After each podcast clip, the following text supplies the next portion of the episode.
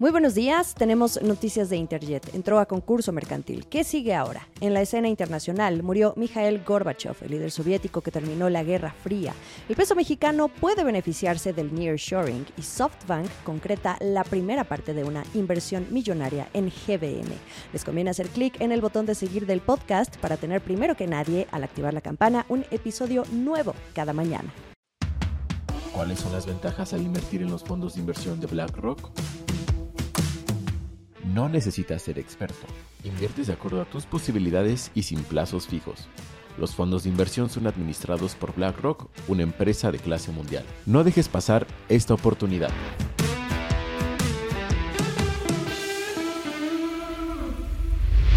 ¿De qué estamos hablando? Interjet, cuyo nombre legal es ABC Aerolíneas, fue declarada el martes en concurso mercantil. Este es un mecanismo legal que le va a permitir llegar de manera ordenada a acuerdos con sus acreedores. Como ustedes saben, y si eran viajeros frecuentes de esta aerolínea mexicana, Interjet dejó de volar desde el 11 de diciembre de 2020, el año de la pandemia, y el evento que terminó de destapar sus problemas financieros, los adeudos que carga no solo con acreedores, sino con los trabajadores que pusieron la bandera de huelga. También tiene cuentas pendientes con el SAT y hasta reembolsos a pasajeros. Lo que sigue es que la Secretaría de Infraestructura, Comunicaciones y Transportes del Gobierno de México deberá nombrar a un conciliador también el juez dictaminó suspender los actos de ejecución y cobro de los acreedores. Hubo respuesta de uno de los nuevos dueños, Carlos del Valle, quien es director general adjunto de Interjet e hijo del empresario Alejandro del Valle, quien le compró el 90% de las acciones de Interjet al empresario Miguel Alemán en el año 2020. Carlos del Valle dijo en un mensaje en video que la empresa iba a pedir que en el juicio se autorice la contratación de créditos indispensables para la empresa. Pero ¿quién presentó esta solicitud de concurso mercantil que ya fue aprobada? El despacho Aguilar Amilpa Abogados. El sitio de expansión apunta a que fue el sindicato de la aerolínea el que promovió el proceso legal. Pero Carlos del Valle le dijo a Bloomberg Línea que no es importante quién te lleva a concurso. Lo importante es que se haya dado el concurso mercantil. Así lo dijo al ser consultado sobre este proceso. ¿Y qué podemos esperar ahora? La línea de tiempo marca que el gobierno va a tener cinco días para nombrar al conciliador, luego iniciar el reconocimiento de los créditos. El proceso de conciliación durará 185 días naturales, que son aproximadamente seis meses, una vez que el concurso mercantil sea publicado en el diario oficial de la Federación. En otras noticias. Дорогие соотечественники, сограждане, в силу сложившейся ситуации с образованием Содружества независимых государств я прекращаю свою деятельность на посту президента СССР. Murió Mikhail Gorbachev a los 91 años, el líder soviético que ayudó a poner fin a la Guerra Fría. Así lo informó el servicio de noticias ruso Interfax la tarde del martes, al citar información del Hospital Clínico Central de Moscú, donde murió a causa de una enfermedad grave y prolongada. En la historia, Gorbachev es recordado por haber impulsado cambios radicales en la economía soviética tras convertirse en el líder del Partido Comunista en 1985. Su reforma, muy bien conocida como perestroika, y su política de apertura, o glasnost, llevaron a desencadenar una serie de eventos que culminaron en la caída del muro de Berlín en 1989, poniendo fin dos años después al dominio del sistema soviético, un Estado unipartidista que dirigía todos los aspectos de la vida pública. En ese periodo posterior, el papel de Gorbachev fue más de espectador de la evolución política y económica de Rusia. En un discurso de despedida, al principio pudieron escuchar un fragmento de este, que fue pronunciado en la televisión nacional el 25 de diciembre de 1991, el día en que la Unión Soviética y su presidencia se disolvieron oficialmente, Gorbachev dijo que no se arrepentía. Esto es parte de lo que dijo aquel día, y cito textualmente.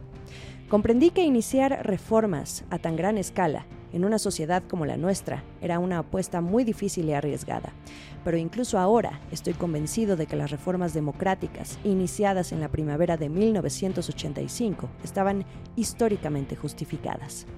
Antes de Gorbachev se creía que solo una guerra civil podría desmantelar al sistema soviético. Sin embargo, la violencia fue relativamente escasa y limitada.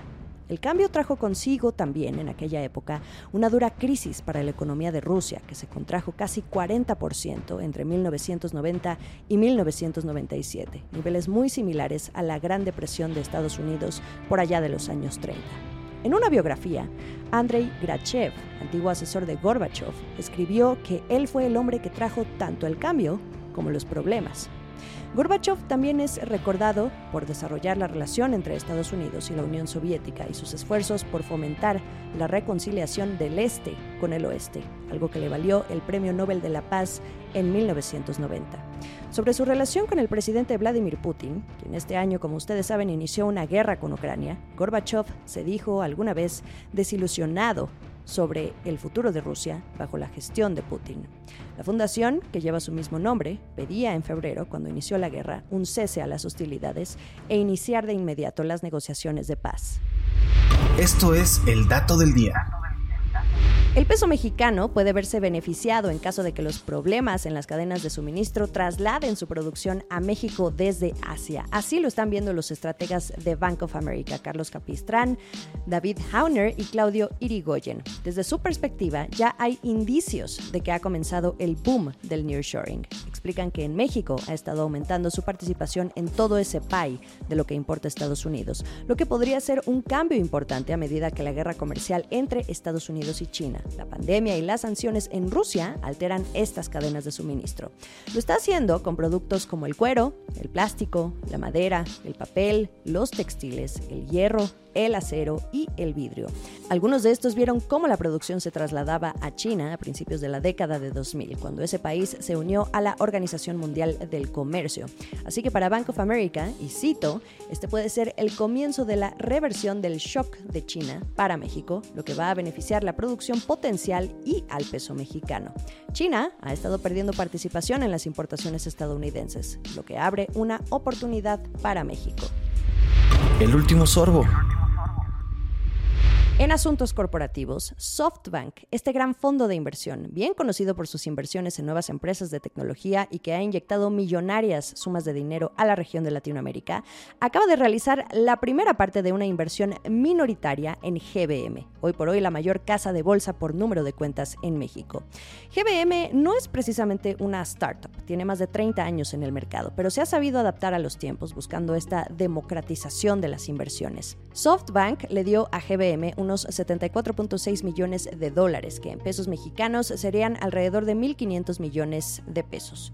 Todo esto a cambio de una participación minoritaria de 7.5% en algunas subsidiarias de GBM, que incluyen a Grupo Bursátil Mexicano, Casa de Bolsa, y GBM Administradora de Activos.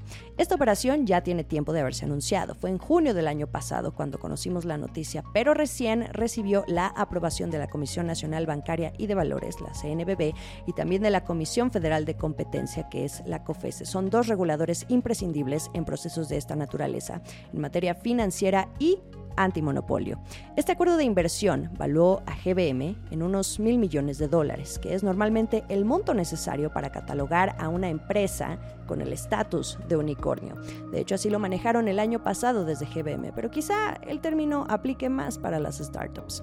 Este pacto entre GBM y SoftBank considera que la inversión puede alcanzar un monto máximo de hasta 150 millones de dólares, que serían unos 3 mil millones de pesos mexicanos. Y esta primera parte representa cerca del 50% de ese monto. Sigamos el resto de la información a través de bloomberglinea.com. No olviden seguirnos en Twitter, arroba la estrategia MX, en Instagram, la estrategia del día y en YouTube para ver los episodios completos. Ya lo saben, estamos por todos lados. Que tengan un feliz miércoles. Esta fue la estrategia del día, escrito y narrado por Jimena Tolama, producido por Arturo Luna y Daniel Hernández. Que tengas un día muy productivo.